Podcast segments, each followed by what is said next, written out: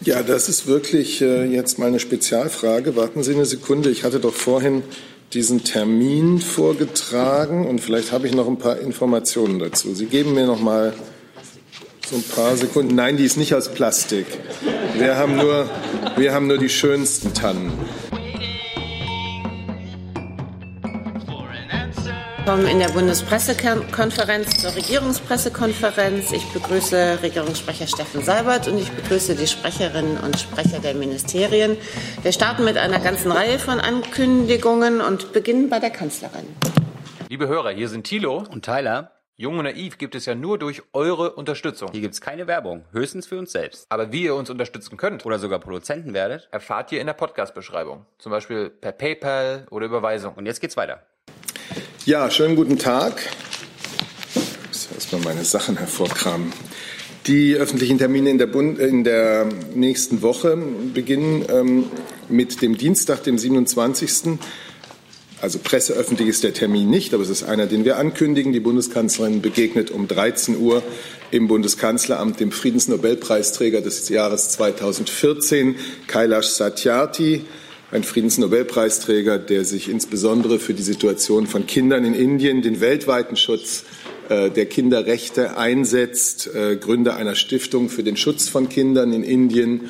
Und das werden sicherlich auch die Themen des Meinungsaustausches sein. Das ist also Dienstag 13 Uhr, am Mittwoch um 9.30 Uhr zu der gewohnten Zeit die Sitzung des Bundeskabinetts unter Leitung der Bundeskanzlerin. Bei der Gelegenheit möchte ich dann noch auf einen interessanten Anschlusstermin hinweisen. Nach der Kabinettssitzung werden die Justizministerin Frau Barley und die Digitalisierungsstaatsministerin Dorothee Bär im Kanzleramt die Prinzipien des sogenannten Contract for the Web unterzeichnen und dazu kurze Statements abgeben. Dieser Contract for the Web geht als Idee auf den Schöpfer technischen Kopf des World Wide Webs, Sir Timothy Berners-Lee, zurück, der auch Gründer der World Wide Web Foundation ist. Er hat ähm, im November auf dem Web Summit in Lissabon Privatpersonen, Unternehmen, Organisationen, auch Regierungen dazu aufgerufen, einen neuen weltweiten digitalen Gesellschaftsvertrag zu zeichnen. Die Bundesregierung verpflichtet sich, wie viele andere Regierungen, mit der Zeichnung die Prinzipien des Contract for the Web in Deutschland einzuhalten. Dazu gehört zum Beispiel sicherzustellen, dass sich jeder mit dem Internet verbinden kann, dass das Internet jederzeit verfügbar ist, dass das Recht der Menschen auf Privatsphäre respektiert wird. Die Bundesregierung hatte diese Zeichnung dieses Contracts auf ihrer Digitalklausur am 14. und 15. November verabredet. So, wir sind immer noch am Mittwoch. Da wird die Bundeskanzlerin am Mittag um 12.30 Uhr den Premierminister von Thailand, General Prayut Chan-o-cha, im Kanzleramt empfangen. Es wird natürlich um die bilateralen, die deutsch-thailändischen Beziehungen gehen, aber auch regionalpolitische Entwicklungen in Asien werden Thema des Gesprächs sein. Vor dem Mittagessen werden die Kanzlerin und der thailändische Premierminister gemeinsam Pressestatements abgeben. Immer noch am Mittwoch um 16 Uhr empfängt sie dann den armenischen Präsidenten Armen Sarkisyan zu einer Unterredung im Kanzleramt. Er wird aus Anlass eines offiziellen Besuchs in Deutschland sein. Die Bundeskanzlerin hatte Herrn Sarkisyan schon im Rahmen ihrer Südkaukasusreise, das war Ende August getroffen. Sie freut sich jetzt, diesen Austausch fortsetzen zu können. Es wird sicherlich um die bilaterale Zusammenarbeit gehen, die Lage in Armenien vor den Parlamentswahlen, die im Dezember anstehen, und internationale Fragen. Gegen Abend, genauer gesagt um 17.15 Uhr am Mittwoch, werden traditionell die drei Weihnachtsbäume des Bundeskanzleramtes übergeben, in Anwesenheit der Kanzlerin, des Chefs des Kanzleramts und von Staatsministerin Frau Wiedmann-Mautz. Und immer noch am Mittwoch um 18.45 Uhr wird die Bundeskanzlerin an einer Veranstaltung der CDU-CSU-Bundestagsfraktion zum Thema 100 Jahre Frauenwahlrecht teilnehmen. Sie wird dabei eine Rede halten, in der sie die Verdienste der Frauenrechtsbewegung würdigt, aber auch aktuelle Herausforderungen in diesem Sinne anspricht. Am Donnerstag, den 29. November, nimmt die Kanzlerin am dritten deutsch-ungarischen, äh, nein, Entschuldigung, deutsch-ukrainischen Wirtschaftsforum teil. Das findet im Haus der deutschen Wirtschaft hier in Berlin statt. Ähm, neben ihr wird auch der ukrainische Ministerpräsident Volodymyr Reusmann ein Grußwort halten. Und im Anschluss wird die Kanzlerin ein bilaterales Gespräch mit Herrn Reusmann führen. Am Freitag, Samstag und am 1. Dezember äh, nimmt die Kanzlerin dann äh, am 13. G20-Gipfeltreffen statt in Buenos Aires, Argentinien. Motto der diesjährigen argentinischen Präsidentschaft ist Building Consensus for Fair and Sustainable Development. Einige zentrale Themen der G20-Agenda ähm, der argentinischen Präsidentschaft in diesem Jahr Zukunft der Arbeit, die Veränderung der Arbeitswelt durch neue Technologien. Argentinien führt damit äh, Arbeiten unter deutschem Vorsitz fort. Das Thema Infrastruktur, vor allem die Förderung privater Infrastrukturinvestitionen, ganz besonders in Entwicklungsländern. Und das Thema Ernährungssicherung. Da lautet das Ziel, die globale Versorgung mit Nahrungsmitteln inklusiver und effizienter zu gestalten, zum Beispiel durch eine nachhaltige Steigerung der Produktivität bei der Bodennutzung. Weitere G20-Themen sind auf der Agenda Handel, Frauenförderung, Korruptionsbekämpfung, Finanzmarktregulierung und Steuern, Klimaschutz, Energieentwicklung, die Zusammenarbeit mit Afrika. Wir werden zu dem ganzen Komplex G20-Gipfel in Argentinien am Montag äh, hier um 12.30 Uhr, also nach der Regierungspressekonferenz, mit Herrn Hecker und Herrn Röller einen, ein Briefing anbieten. Und das ist es erstmal. Gibt es Fragen zu den Terminen der Kanzlerin? Äh, Nia. Bitte. Taufik Nia vom Al Jazeera. Ähm, Herr Seibert, Sie haben gerade äh, den G20-Gipfel äh, angesprochen. Sie haben gesagt, die Bundeskanzlerin wird dabei sein. Der saudische Kronprinz wird auch zu der Zeit da sein. Sind da irgendwelche Gespräche mit den saudischen Kronprinzen geplant? Und wie verhält man sich generell gegenüber den Kronprinzen? Ich kann Ihnen äh, noch überhaupt keine bilateralen Treffen, die in Buenos Aires stattfinden, ähm, ankündigen. Das ist auch nicht üblich. So etwas wird kurzfristig und vor Ort mehr oder weniger entschieden. Deswegen machen wir da vorher keine Ankündigungen. Äh, ansonsten ist es kann ich Ihnen jetzt dazu eigentlich gar nichts sagen. Es ist das Recht jeder, jedes Staates, der bei G20 dabei ist, die Zusammensetzung seiner Delegation zu entscheiden. Die Bundeskanzlerin wird anreisen und äh, sich der Arbeit dieses Gipfels widmen. Herr Jung dazu? Ist die Kanzlerin in einem bilateralen Gespräch mit Herrn Bin Salman interessiert? Wir werden Ihnen bilaterale Gespräche dann mitteilen, wenn sie verabredet sind. Dann eine Terminankündigung, eine Reiseankündigung aus dem Auswärtigen Amt. Ja, vielen Dank. Außenminister Maas wird am kommenden Sonntag auf Einladung seines spanischen Amtskollegen Josep Borrell zu seinem Antrittsbesuch nach Spanien reisen. Geplant sind politische Gespräche mit dem Außenminister und dem Senatspräsidenten. Gegenstand der Gespräche werden europapolitische und internationale Fragen sein, darunter die Zukunft der EU, die Weiterentwicklung der Währungsunion, Migration und die europäische Außen- und Sicherheitspolitik sowie auch ähm, Themen der Vereinten Nationen mit Blick auf unsere Sicherheitsratsmitgliedschaft Kraft, die am 1. Januar beginnt. Außenminister Maas wird zudem die Deutsche Auslandsberufsschule FEDA besuchen. Das ist ein schönes Projekt, ähm, wo das äh, junge Spanier ähm, in Zusammenarbeit mit deutschen Unternehmen die duale Berufsausbildung dieses Konzept durchlaufen. Und für den Montagnachmittag ist noch eine gemeinsame öffentliche Diskussion mit dem spanischen Außenminister an einer Universität geplant zum Thema, in welchem Europa wollen wir leben. Fragen dazu? Dann eine Terminankündigung aus dem Bundesumweltministerium. Ja, die Bundesumweltministerin wird am Montag im Bundesumweltministerium 9 Uhr ihren Aktionsplan für weniger Plastik und mehr Recycling vorstellen. Es ist ja ein zentrales Anliegen der Bundesumweltministerin, den Umgang mit Plastik, mit Kunststoffen umweltfreundlicher zu gestalten und ähm, unnötige Plastikabfälle mehr zu vermeiden. Das wird die Ministerin ausführen, wie sie das angehen möchte. Außerdem wird sie darauf verweisen, wie Deutschland international seinen Beitrag für weniger Meeresmüll leisten will. Fragen dazu sehe ich nicht. Dann starten wir mit anderen Themen und mit Frau Siebold, bitte. Ich habe eine Frage ans Finanzministerium. Äh, mir geht es um die sogenannten Phantomaktien, diese ADR-Aktien, die offensichtlich oder der Betrug damit stellt ja offensichtlich eine Weiterung der Cum-Ex-Affäre dar. Können Sie uns da eine Schätzung geben, wie groß der Schaden in Deutschland ist, aus welchen Ländern die Banken stammen, äh, die da verwickelt sind und ähm, ob Sie in Kontakt mit den US-Behörden sind? Also, ähm, ich kann dazu ähm, ganz allgemein Folgendes erstmal mitteilen. Ähm, die Recherchen der Medien in diesem Zusammenhang weisen auf einen ernsten Vorgang hin. Das Bundesfinanzministerium geht diesen Vorwürfen mit Hochdruck nach und arbeitet dabei eng mit dem Bundeszentralamt für Steuern, das für die Erstattung von Kapitalertragssteuern zuständig ist, sowie mit den zuständigen Stellen der Bundesländer zusammen. Zugleich prüfen wir, inwieweit die bestehenden Verfahren verbessert werden müssen, um Steuerhinterziehung weiter zu erschweren. Vielleicht zur Einordnung.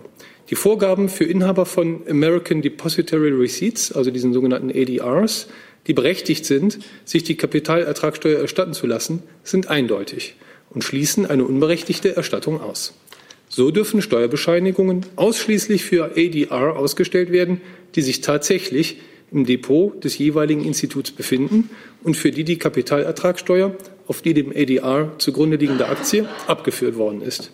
Für sogenannte Pre-ADRs ist die Beantragung und Ausstellung einer Steuerbescheinigung unzulässig, weil Pre-ADRs nicht mit Aktien unterlegt sind. Sollten entsprechende Bescheinigungen dennoch beantragt und ausgestellt worden sein, liegt ein klarer Gesetzesverstoß vor. Es ist jetzt die Aufgabe der zuständigen Ermittlungsbehörden, einschlägige Sachverhalte zu prüfen und zu ahnden. Dies umfasst auch die Haftung beteiligter Geldinstitute für den möglicherweise entstandenen Schaden. Steuerbetrug entzieht unserem Gemeinwesen die nötigen Finanzen und schädigt damit die Bürgerinnen und Bürger. Darüber hinaus verletzt es auch ihr Gerechtigkeitsempfinden. Das Bundesfinanzministerium hat sich dem Kampf gegen Steuerbetrug verschrieben. Wer sich auf Kosten der Allgemeinheit bereichern will, muss mit empfindlichen Strafen rechnen. Zusatz, Frau Siebert? Ja, gerne. Ähm, können Sie noch was sagen zu den Ländern, aus denen diese Banken vermutlich kommen? Also was ich sagen kann, ist, dass wie ich bereits äh, ja, äh, mitgeteilt habe, wir prüfen das jetzt, wir klären das auf. Äh, es gibt in der Tat, das werden Sie vielleicht auch gesehen haben, Ermittlungen der US-amerikanischen Börsenaufsicht, über die ist ja auch berichtet worden, dass in Amerika gegen die dortigen Regelungen im Umgang mit diesen ADRs verstoßen worden ist. Das ist ein Hinweis, dem gehen wir nach. Ich würde gerne erst noch mal Herrn Keller in die Runde beziehen, einbeziehen. Die Grünen werfen ja den dem Finanzministerium vor, aus den Cum-Ex etc. Geschäften äh, zu wenig Schlüsse gezogen zu haben und äh, auch zu wenig mit dem Bundeszentralamt für Finanzen zusammenzuarbeiten. Was können Sie denn dazu sagen? Also ich will jetzt nicht hier auf einzelne Vorwürfe eingehen aus dem politischen Raum. Generell kann ich sagen, dass wir bei den Cum-Ex-Geschäften ja 2012 die Gesetze geändert haben. Seitdem steht fest, dass eine Kapitalertragssteuerbescheinigung nur von dem Institut ausgehändigt werden darf, das die Kapitalertragssteuer auch selber abgeführt hat. Das war ja eben gerade das Problem, dass es unterschiedliche Akteure gab. Das ist jetzt gesetzlich klar geregelt. So. Ähm, wir arbeiten eng mit dem Bundeszentralamt für Steuern zusammen. Das ist ja eine Behörde, die dem Bundesfinanzministerium nachgeordnet ist, aber eine eigenständige Behörde ist natürlich. Ähm, die ist zuständig für die ähm, Durchführung des Kapitalertragssteuerverfahrens. Und mit den Kollegen sind wir natürlich jetzt im Gespräch, um die Sache weiter aufzuklären. Frau Siebert nochmal. Ich wollte noch mal nachfragen, ob Sie irgendeine Schätzung zur Schadenshöhe haben in Deutschland. Da bitte ich um Verständnis, aber zum jetzigen Zeitpunkt ähm, ist das noch nicht möglich. Herr Jung? Herr Fieling, zwei Anfragen. Seit, können Sie noch mal erklären, seit wann das BMF von dieser Masche weiß? Also es gab die Hinweise bereits im Sommer in Amerika. Das war ähm, diese SEC. Und äh, es gibt im Nachgang dazu, gab es ähm, Prüfungen der zuständigen Staatsanwaltschaft Köln ich glaube, das hat auch der Sprecher der Staatsanwaltschaft Köln mitgeteilt. Und ähm, wir haben dann auch davon erfahren. Ähm, es gab natürlich auch Medienanfragen, das haben Sie auch mitbekommen. Zusatz? Und können Sie sagen, seit, äh, was Sie, seitdem Sie davon wissen, schon unternommen haben? Ja, wir sind, seitdem wir äh, von den Vorgängen in Kenntnis haben, haben wir Folgendes gemacht. Wir haben erstmal eine Sofortmaßnahme getroffen, die besteht darin, dass wir ein elektronisches Erstattungsverfahren einstweilen ausgesetzt haben. Also Vorwürfe beziehen sich darauf, dass die Kapitalertragssteuer ähm, im Wege des elektronischen Verfahrens, das ist das sogenannte Datenträgerverfahren, beantragt worden ist. Da gibt es bestimmte Verfahrenserleichterungen und es gab jetzt Vorwürfe, dass diese Verfahrenserleichterungen missbräuchlich ausgenutzt worden sein sollen. Deswegen haben wir die Nutzung dieses Datenträgerverfahrens für ADR einstweilen ausgesetzt. Und wir sind im Gespräch mit den zuständigen Stellen. Herr Keller? Warum wurde von den Finanzbehörden und dem Finanzministerium dieser SEC-Bericht nicht sozusagen aktiv ausgewertet, sondern erst aufgrund von ähm, Ermittlungen äh, von Staatsanwälten? Und ist Köln der einzige Ort, an dem Staatsanwälte mit dem Verfahren beschäftigt sind? Also zu der Frage, welche Staatsanwaltschaften mit diesem Verfahren beschäftigt sind, kann ich Ihnen leider keine Angaben machen. Das müssten Sie bei den Staatsanwaltschaften selber abfragen. Da gibt es jetzt keinen zentralen Informationsaustausch. Wenn eine Staatsanwaltschaft ein Verfahren ähm, einleitet, erfahren wir nicht automatisch davon. Und ähm, ich kann nur sagen, äh, wir, haben, äh, wir haben Hinweise bekommen, wir gehen diesen Hinweisen nach. Aus unserer Sicht ist es wichtig, dass äh, diese ernsten Vorwürfe schnell aufgeklärt werden. Daran arbeiten wir mit Hochdruck. Herr Jessen? Ja, zwei, pardon, zwei Fragen. Eine an Herrn Dr. Fehling. Ähm, woher haben Sie von den Vorwürfen erfahren? Aus der Presse oder von den US-amerikanischen Kollegen wesentlich? Äh, und zum Zweiten eine Frage an Herrn Seibert. Ähm, das ist ja einer, dieses Thema Cum-Ex und folgende ist äh, einer der zentralen Punkte, wo Bürger Misstrauen seit langen Jahren äh, entwickeln und sagen, äh, macht die Regierung eigentlich da die äh, Augen zu? Welche Position hat die Kanzlerin ähm, in diesem Sachverhalt? Vertraut sie da äh, voll und ganz und allein auf das Finanzministerium oder hat sie eine eigene Position über die Dringlichkeit und Tiefe dieses Themas? Also ich kann vielleicht kurz anfangen, weil ich das kurz machen kann. Ich bitte um Verständnis. Die Frage, wie wir Informationen mit anderen Staaten austauschen, kann ich hier nicht öffentlich bekannt geben. Das unterliegt der Geheimhaltung. Die Frage war ja, ob Sie zuerst von den Kollegen oder ob Sie zuerst aus der Presse erfahren haben. Das ist eine andere Frage. Ja, aber es geht ja letztlich doch um den Zeitpunkt, wann wir von wem etwas erfahren haben. Tut mir leid. Ich denke, aus den Erklärungen von Herrn Fehling für das Bundesfinanzministerium ist völlig klar geworden, dass das Bundesfinanzministerium Betrug nicht duldet und äh, dazu beitragen will, dass Betrug geahndet wird. Deswegen hat er ja sehr klar jetzt äh, dargelegt, wie nun äh, ermittelt wird. Und das ist die Position der gesamten Bundesregierung, natürlich auch der Bundeskanzlerin. Ähm, das ist noch keine politische äh, Bewertung über die Bedeutung dieses Sachverhalts, sag ich mal so abstrakt. Können Sie die geben? Das ist eine sehr klare Bewertung. Steuerbetrug, wie auch immer er organisiert ist, ist nicht zu dulden, weil er ein Betrug an der Gemeinschaft ist. So habe ich es gerade auch sehr klar vom Bundesfinanzministerium dargelegt gehört. Und das ist die Haltung der gesamten Bundesregierung, auch der Bundeskanzlerin. Das ist auch das, was jetzt zählt. Herr Keller, noch mal dazu. Entschuldigung. Diese, diese Geschichte ging ja wohl bis 2014. Man fragt sich ja, welches Schlupfloch oder welcher Trick denn neuerdings seitdem angewandt wird. Untersucht man so etwas aktiv von Seiten des Finanzministeriums?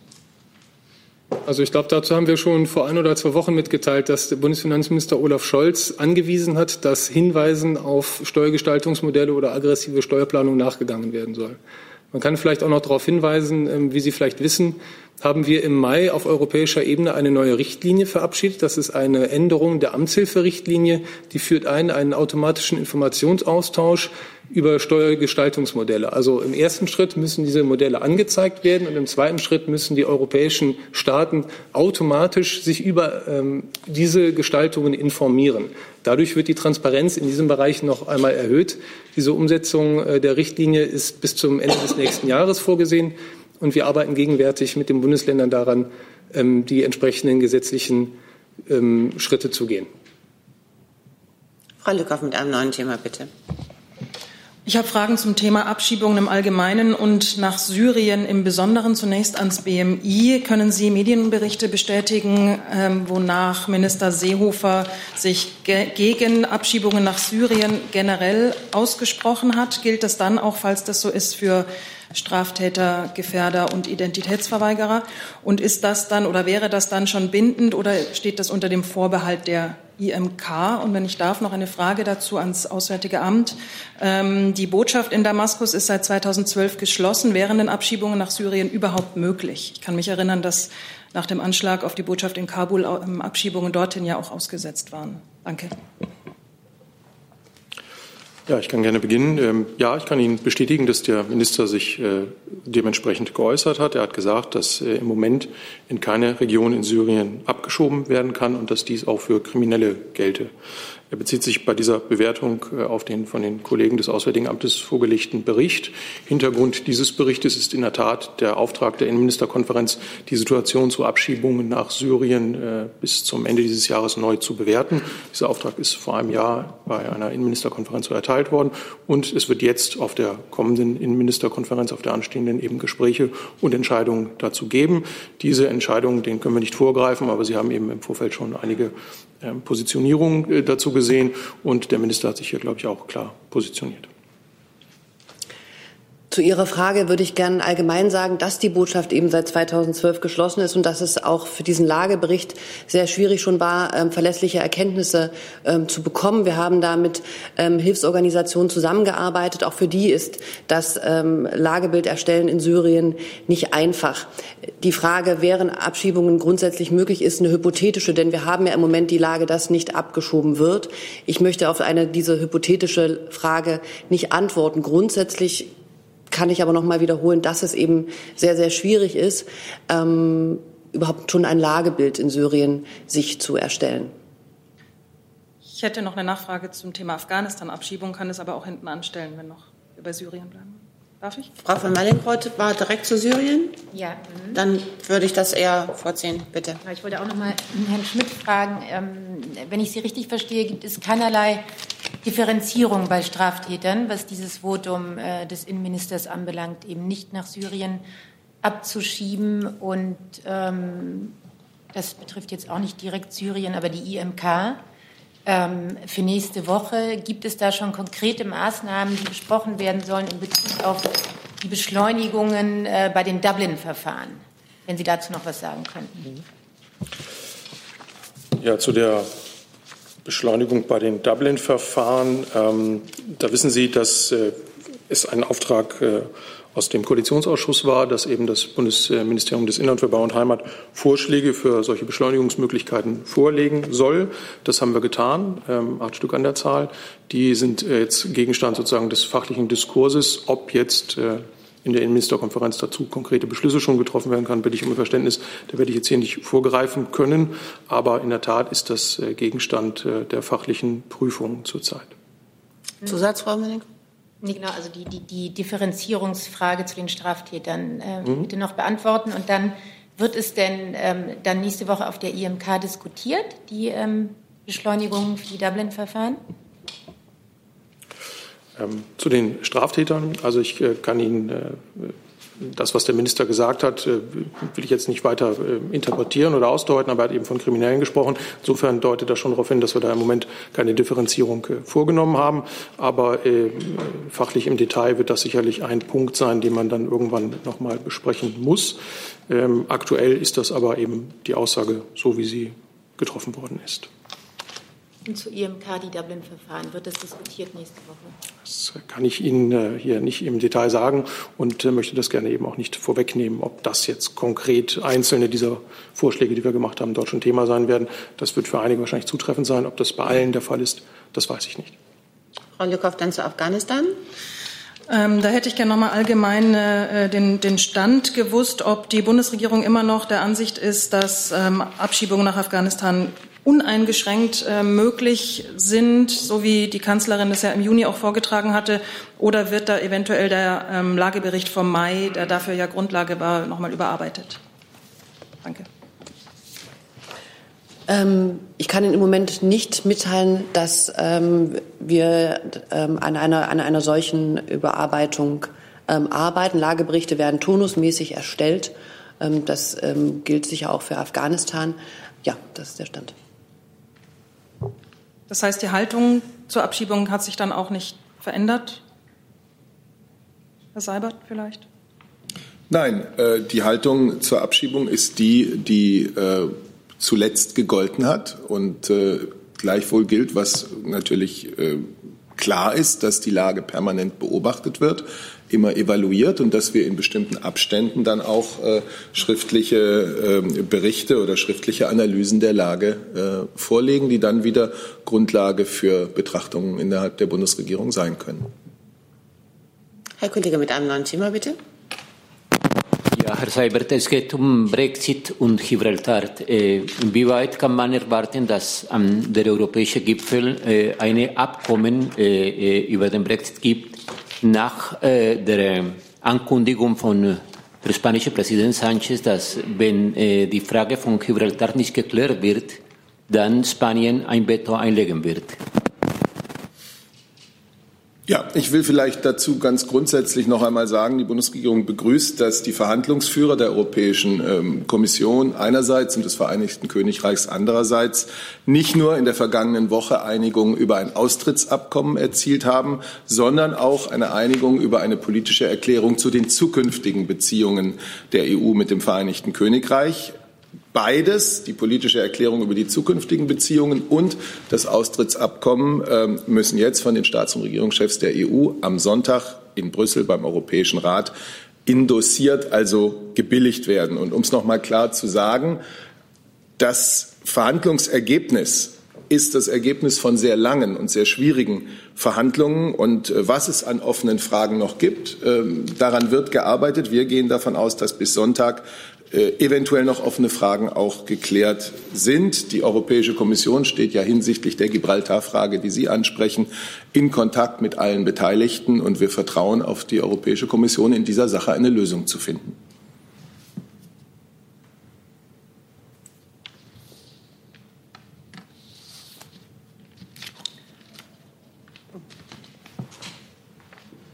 Herr Kollege mit einem neuen Thema. Frage ans BMVI. Und zwar haben die Fraktionsvizes von SPD und Union ja einen Brief geschrieben an Herrn Scheuer. Da fordern sie, dass die Telekom-Unternehmen bald gezwungen werden können, ihre Netze in manchen Gebieten in Deutschland füreinander zu öffnen. Stichwort lokales Roaming. Und zwar nicht irgendwann, sondern schon bis zum März soll äh, das vielleicht über die Bühne gehen, also ein Gesetz verabschiedet werden, also noch vor der Versteigerung der 5G-Lizenzen. Was hält denn Herr Scheuer von diesem Vorschlag? Also ich möchte jetzt hier erstmal äh, verweisen auf den Prozess, den wir haben äh, zur Versteigerung der 5G-Lizenzen. Ähm, hier ist die Bundesnetzagentur die Herrin äh, des Verfahrens. Sie hat an die Mitglieder des Beirats der Bundesnetzagentur einen Entwurf, einen Entscheidungsentwurf versandt zu den Festlegungen der Versorgungsauflagen. Ähm, dieser wird jetzt im Beirat am kommenden Montag, den 26. Äh, beraten. Äh, dem möchte ich nicht vorgreifen. Insofern möchte ich zu dem Gesamtkomplex hier auch jetzt nicht inhaltlich weiter in Details jetzt äh, Stellung nehmen. Das ist ja alles Teil auch dieses Gesamtkomplexes. Wir werden dann äh, nach der Beiratssitzung die weiteren Schritte sehen. Ähm, aber das haben wir dann erst in der nächsten Woche. Wir haben uns ganz grundsätzlich äh, zu dem Thema 5G und Frequenzauktionen, auch Mobilfunk, äh, äh, flächendeckender Mobilfunkausbau ja schon häufiger geäußert. Der Minister äh, sagt, wir setzen uns intensiv für den flächendeckenden Mobilfunkausbau ein. Nicht nur die Metropolen sollen von der Digitalisierung profitieren, sondern gerade auch die ländlichen Regionen, denn nur damit erreichen wir die Gleichwertigkeit der Lebensverhältnisse. Also das als grundsätzliche Position dazu. Aber auf einzelne Aspekte jetzt hier dieser ganzen Diskussion möchte ich jetzt hier im Moment noch nicht näher eingehen. Zum Zusatz? Ja, bitte. Ähm, Zusatz? Ähm, die Fraktionsvizes sagen ja, ist uns relativ egal, was am Montag passiert. Das wird nicht ausreichen, das, was die Bundesnetzagentur da fordert. Wir brauchen ein eigenes Gesetz und wir brauchen es bald. Halten Sie es für ausgeschlossen, dass da bis zum März was passiert, gesetzgeberisch? Also ich möchte jetzt bei dem bleiben, was ich hier gerade ausgeführt habe. Jetzt dieses äh, Verfahren weiter, äh, die nächsten Schritte äh, erstmal abwarten und dann äh, werden wir weiteres sehen. Machen wir mal den Grad dazu. Ja, dazu. Also dann würde ich Sie noch mal bitten, ähm, ähm, Herr Strater, ob Sie vielleicht sagen können, ganz grundsätzlich, wie Sie dieses Schreiben äh, an Minister Scheuer und andere Mitglieder aus dem Kabinett bewerten. Es steht jedem frei, dem Minister zu schreiben. Aber was äh, inhaltlich dort gefordert wird, das ist ja das, äh, das Zweite. Und ähm, ich hatte ja schon darauf hingewiesen, dass ich jetzt hier inhaltlich nicht auf. Es gibt ja viele Forderungen im ganzen Zusammenhang mit Mobilfunkversorgung, 5G-Versteigerung, Lizenzen etc. Ich habe jetzt beschrieben, was die nächsten Schritte sind und möchte jetzt auf einzelne weitere Forderungen und Aspekte, die jetzt hier heute im Raum stehen, nicht weiter eingehen. Kurze Zusatzfrage. Ja. Also die ähm, Vorstellungen, der Kollege hat es ja eben erwähnt, äh, sind ja schon relativ konkret, auch in dem Schreiben, äh, aus dem eine gewisse Dringlichkeit hervorgeht. Deswegen probiere ich es nochmal mit einer anderen Detailfrage. Ähm, Wie soll denn sichergestellt werden, dass nach der 5G-Vergabe die Funklöcher auf dem Land etwa verschwinden? Haben Sie da eine konkrete Antwort? Auf Nein, im Moment, im, im, Moment nicht. Äh, ich habe ja beschrieben, wie der Prozess jetzt weiter äh, vonstatten geht. Die Bundesnetzagentur hat äh, diesen Entscheidungsentwurf an die Beiratsmitglieder übersandt. Dort sind Festlegungen zu den Versorgungsauflagen. Das ist entscheidend, die Versorgungsauflagen im Zusammenhang mit der Frequenzvergabe festgelegt. Die werden im Beirat diskutiert und dann sehen wir weiter. Aber das passiert erst alles am Montag. Das äh, kann ich von jetzt aus hier nicht inhaltlich bewerten. Herr Jung dazu? Ja, zu, zu dem Thema würde ich gerne das Verbraucherschutzministerium fragen. Wie bewerten Sie denn diesen Vorstoß, also den Zwang zum lokalen Roaming? Ist das aus Verbrauchersicht sinnvoll? Ich kann meinen Kollegen dazu nichts hinzufügen. Ich frage das Verbraucherschutzministerium, ob Sie das aus Verbrauchersicht für sinnvoll äh, erachten. Das wissen Sie nicht. Naja, ich glaube, äh, wir hatten das äh, vor ein oder zwei Wochen schon mal, ja, dass wir als Verbraucherschutzressort nicht uns in, in absolut jede, äh, jedes Thema, das Verbraucherinnen und Verbraucher betrifft, unmittelbar einmischen, wenn es ganz klar in die Zuständigkeit eines anderen Ressorts fällt. Und so ist es eben hier auch. Deswegen halte ich mich da mit Bewertungen zurück. Dann Frau Siebold noch mal bitte mit einem neuen Thema. Entschuldigung. Eine Nachfrage dazu? Okay. Ähm, einfach eine allgemeine Frage ans BMVI. Ich meine, die Diskussion um lokales Roaming oder überhaupt das Öffnen der Netze, die gibt es ja jetzt seit Monaten, Jahren. Wie steht Herr Scheuer denn zu der Idee von lokalem Roaming generell? Also das ist ein Aspekt, wie gesagt, in der ganzen Diskussion. Ich habe auf die grundlegende äh, Ziel, das grundlegende Ziel äh, verwiesen, dass wir uns intensiv äh, für einen flächendeckenden Mobilfunkausbau einsetzen, eben nicht nur in den Metropolen, sondern auch in den ländlichen Regionen. Das gilt es zu erreichen und das gilt es auch mit diesen Versorgungsauflagen zu erreichen. Ähm, das ist das, äh, das ist das Ziel. Und wir haben ja auch, äh, und ich weise noch mal darauf hin, die Bundesnetzagentur ist eine unabhängige Behörde. Wir haben aber gleichwohl mit der Bundesnetzagentur ja auch in den vergangenen Wochen äh, schon Gespräche geführt, die auch zu Verbesserungen geführt haben für diesen Entwurf, der jetzt an den Beirat versandt worden ist, für diese Versorgungsauflagen. Also da ist ja schon einiges passiert, wenn Sie daran denken, an die Versorgung entlang Verkehrswegen zum Beispiel. Also da haben wir ja schon Gespräche geführt, intensive Gespräche geführt. Jetzt geht das den weiteren Schritt und äh, dann sehen wir weiter. Dann die schon angesprochene Frau Siebold mit einem neuen Thema.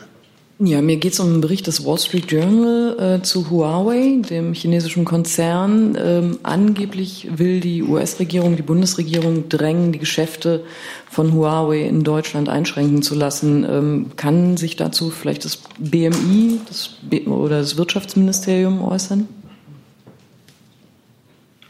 Ja, ich kann äh, gerne beginnen. Ähm, ganz generell lässt sich, glaube ich, sagen, dass ähm, der Einsatz von Informationstechnik aus Drittstaaten, denn dabei würde es sich hier um äh, Technik von, von Huawei im Endeffekt äh, handeln, immer einhergeht mit der Frage nach der eigenen digitalen Souveränität und den eigenen Möglichkeiten. Ähm, solche Netztechnik oder kritische Fragen zu Netztechniken von einzelnen Anbietern oder Unternehmen äh, führen eben immer zu der Frage, ähm, gehe ich da mit Sicherheitsrisiken ein oder habe ich adäquate Schutzmechanismen dort implementiert. Ähm, ganz grundsätzlich kann ich Ihnen sagen, dass äh, wir für die öffentlichen Netze in Deutschland eine ganz enge Zusammenarbeit zwischen dem äh, Bundesministerium des Innern für Bau und Heimat und dem Bundesamt für Sicherheit in der Informationstechnik haben, um gemeinsam zu bewerten und dann auch zu evaluieren und äh, zu untersuchen und eben in bestimmten Technikfällen auch zu zertifizieren, welche Technik eingesetzt wird dafür. Damit äh, schaffen wir aus unserer Sicht ein, ein hohes Sicherheitsniveau und äh, können äh, Risiken nicht vertrauenswürdiger Informationstechnologie aus unserer Sicht erfolgreich minimieren. Dass natürlich ein Restrisiko bleibt, dass einer Risikobewertung unterzogen werden muss, das ist klar. Zu dem ganz konkreten Fall bitte ich Sie um Verständnis, äh, dass ich Ihnen hier im Moment nur dieses eben geschilderte allgemeine Vorgehen beschreiben kann. Die Frage ähm, konkret wird aktuell vom BSI dann geprüft und wenn wir uns äh, dazu weiter äußern können, dann würden wir Ihnen das gegebenenfalls noch nachreichen. Ergänzungen aus dem Wirtschaftsministerium? Habe ich nichts hinzuzufügen. Okay. Dann habe ich Frau von Mallingrott noch mal mit einem neuen Thema. Hat sich das erledigt? Okay. Dann Herr Jung. Frau Adebar, mich würde mal interessieren zur UN-Abstimmung letzte Woche zu einer UN-Resolution zur äh, gegen die Besatzung der Golanhöhen, wie Deutschland dort abgestimmt hat und wie Deutschland das Nein, das erstmalige Nein der Amerikaner bewertet. Ähm, da sprechen Sie ein ganzes Resolutionspaket an, was in der letzten Woche in den Vereinten Nationen zur Abstimmung stand.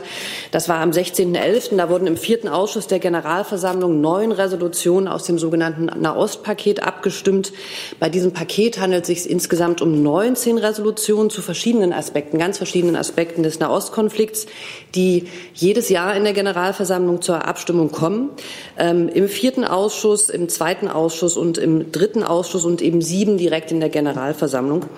Ähm, wie in der Generalversammlung üblich wird über Resolutionen, also oder über Resolutionen zu Themen abgestimmt, die weiterhin aktuell sind. Und dazu gehört eben auch der Nahostkonflikt. Das heißt, dass in diesem Jahr ähm, mehr oder weniger dieselben Resolutionsthemen zur Abstimmung kamen wie im letzten Jahr mit einigen wenigen Änderungen und Aktualisierungen. Ich möchte das Stimmverhalten einiger Staaten jetzt hier nicht kommentieren. Ich kann Ihnen aber gern sagen, dass die Bundesregierung ähm, zwei Ziele hatte in, bei dieser oder zwei Anliegen hatte in diesem Paket, was dort abgestimmt wurde, Ad 1 eine EU-einheitliche Position herzustellen und da einen Konsens im EU-Rahmen ähm, zu bilden. Unter zwei war es auch ein Ziel Deutschlands, den ähm, ab und an Israel-kritischen Tonfall einiger Resolutionen abzumildern. Ich habe jetzt nicht verstanden, ob Sie die Resolution, die Israel auffordert, die Besatzung der Golanhöhen zu beenden, zugestimmt haben oder nicht. Und von diesen 19 UN-Resolutionen, die auf, zur Abstimmung standen, gab es da irgendwelche, wo Deutschland nicht zugestimmt hat, sondern sich enthalten oder abgelehnt hat? Die einzelnen, ich habe es leider nicht mitgebracht, ähm, die einzelnen ähm, Abstimmungen, das müsste ich Ihnen nachreichen. Insofern ähm, waren das 19 Resolutionen, ich habe sie nicht einzeln mit, aber das können wir gerne nachreichen. Herr Taufik-Nia mit einem neuen Thema. Frage ans äh, Auswärtige Amt zum Thema Saudi-Arabien.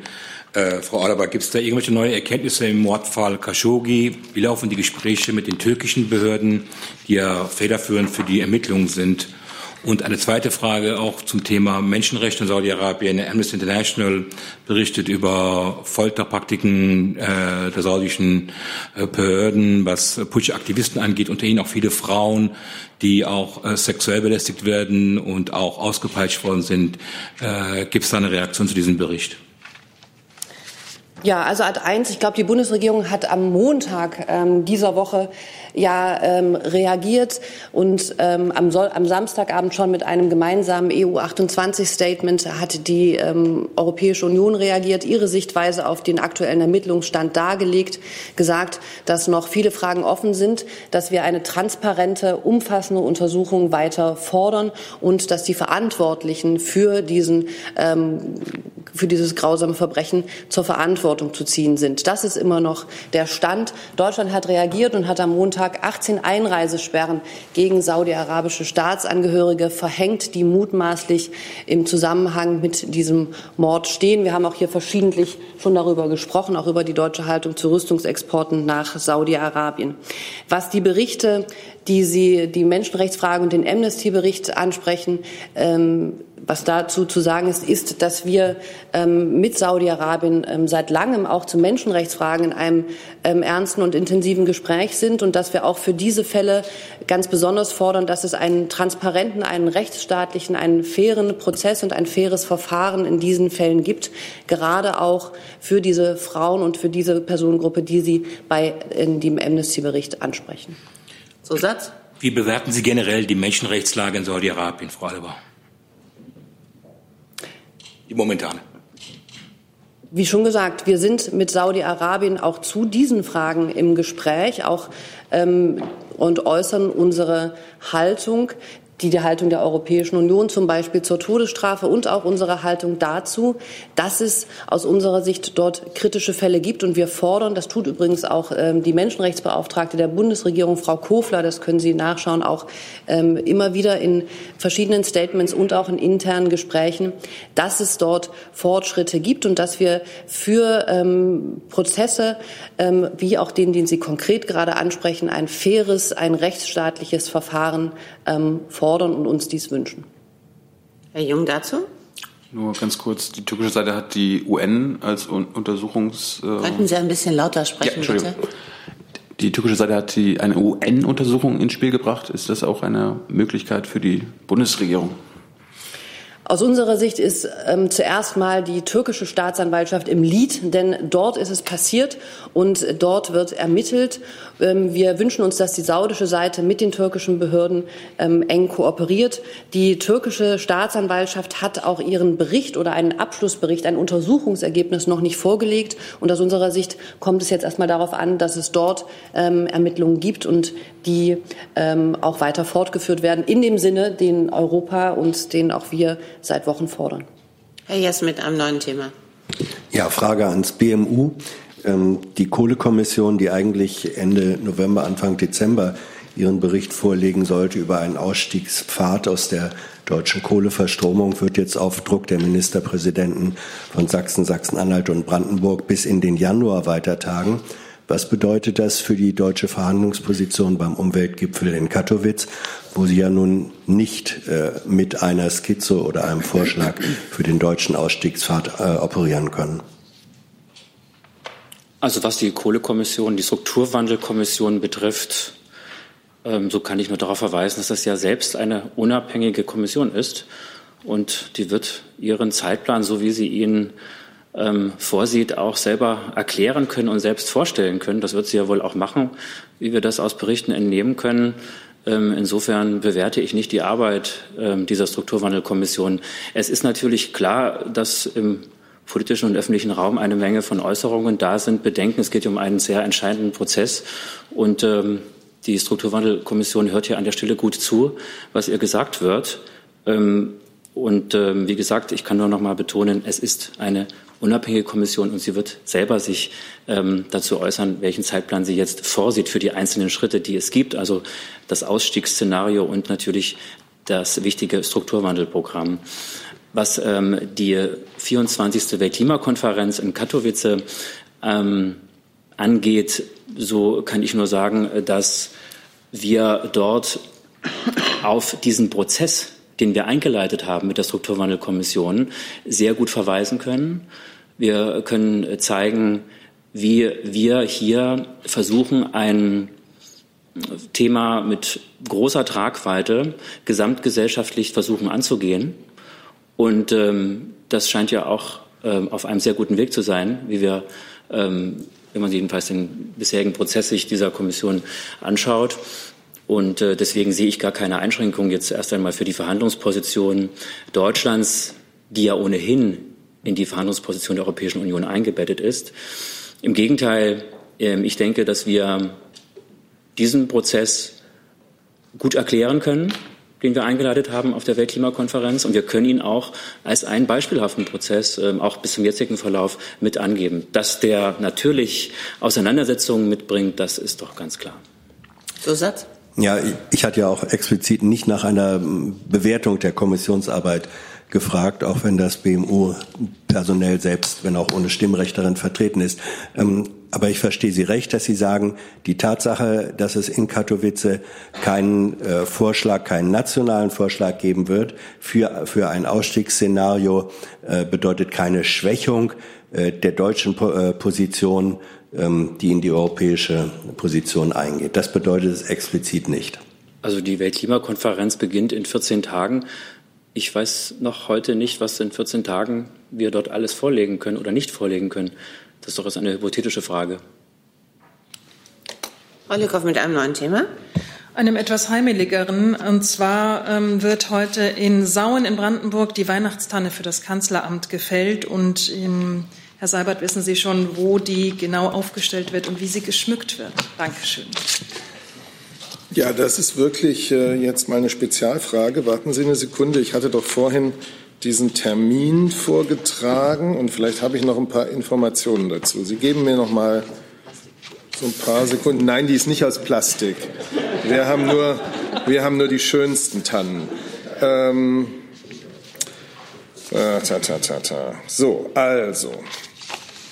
Sie werden, wie üblich, sind drei Bäume. Äh, da wird einer im Ehrenhof aufgestellt, einer an der Südtreppe im Erdgeschoss des Kanzleramts und einer im Bereich vor der Kanzlergalerie. Das ist da im ersten Stock. Äh, der Schmuck wird so schön sein wie in den letzten Jahren, wenn nicht noch schöner. Ich kann das jetzt nicht genau darlegen. Aber es ist eine schöne Tradition, auf jeden Fall. Es sind auch mal sehr schöne Veranstaltungen. Herr Grimm mit einem neuen Thema. Ja, eigentlich komme ich zurück zum Kohlethema. Die Tannen kamen mir dazwischen. Hm. Das konnte ich nicht ahnen. Das konnten Sie nicht ahnen, Gottes Willen. Das konnte niemand. Herr Fehling, ich wollte die Frage nochmal zu Ihnen weiterreichen. Aus der Kohlekommission und von den ostdeutschen Bundesländern kommen jetzt nochmal Förderungen, Forderungen, dass die 1,5 Milliarden Euro, die veranschlagt sind zur Unterstützung der vier Reviere, viel zu wenig sind, um dem Strukturwandel wirklich begegnen zu können.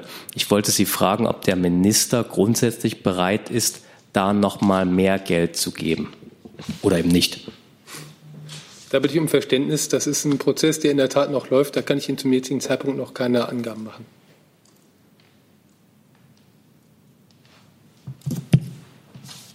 Dann Herr Kollege mit einem neuen Thema, bitte. Patrick Dottie von Bloomberg News.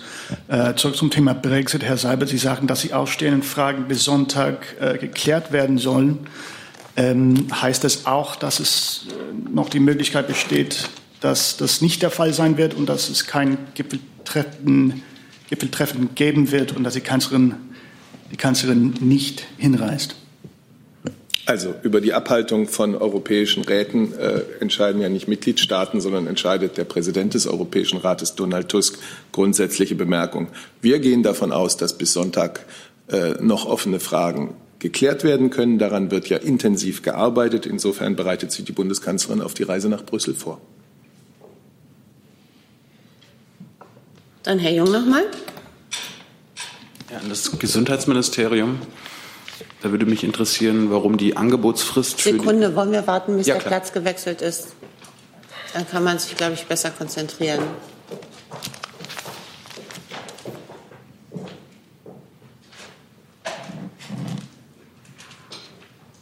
Thema Cannabisanbau. Mich würde interessieren, warum die ähm, Angebotsfrist für, den, für die Ausschreibung nochmal verlängert wurde.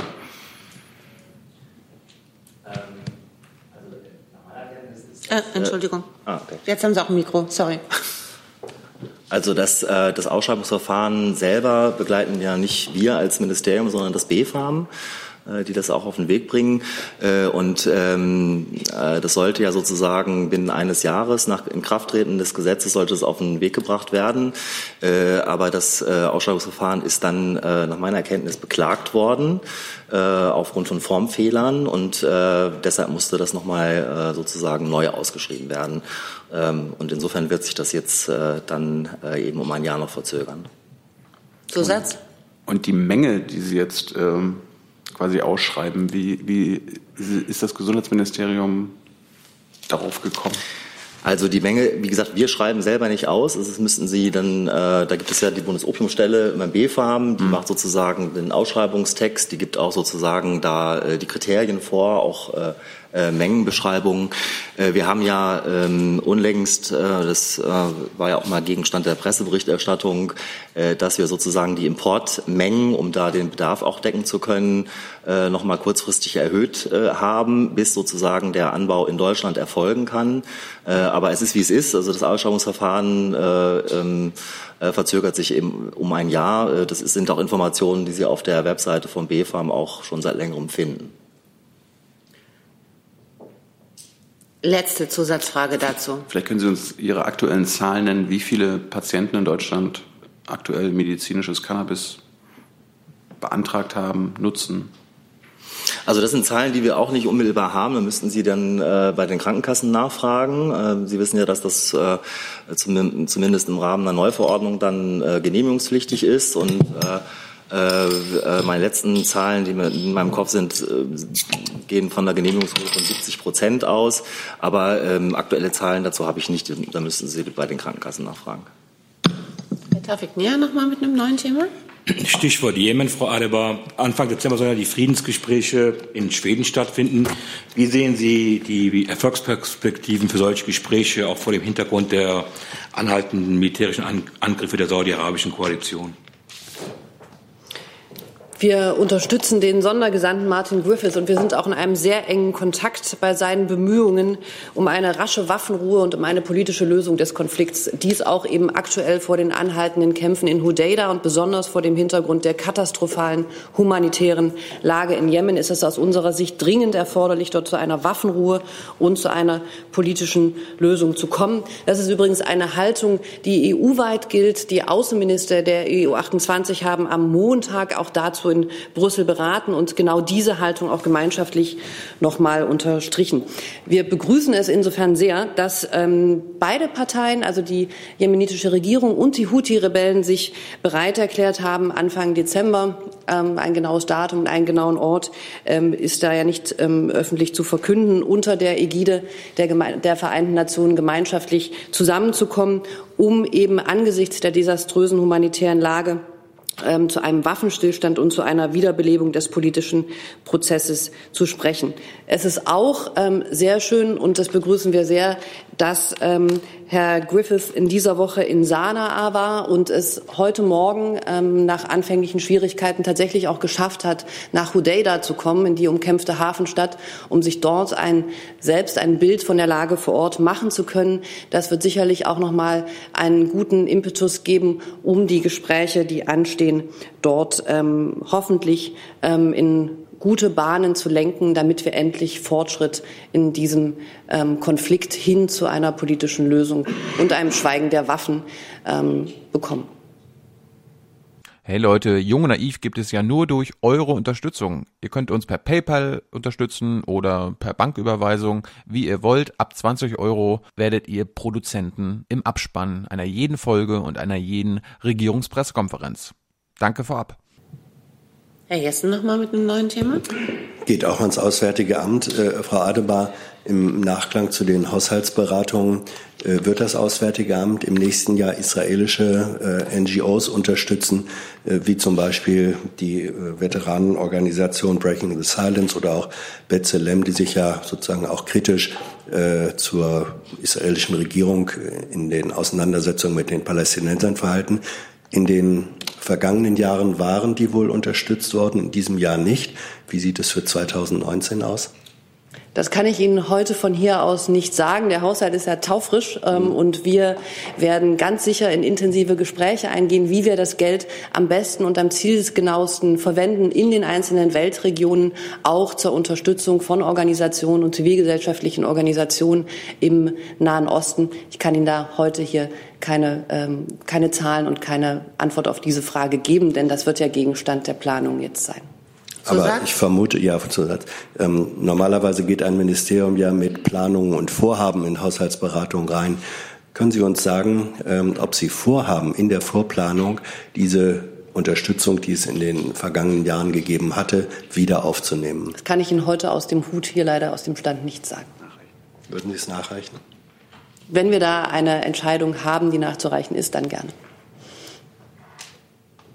Ich sehe keine weiteren Fragen. Sage danke für diesen Freitagmittag und allen, die heute Abend mit auf dem Bundespresseball sind, wünsche ich eine rauschende Ballnacht. Dankeschön.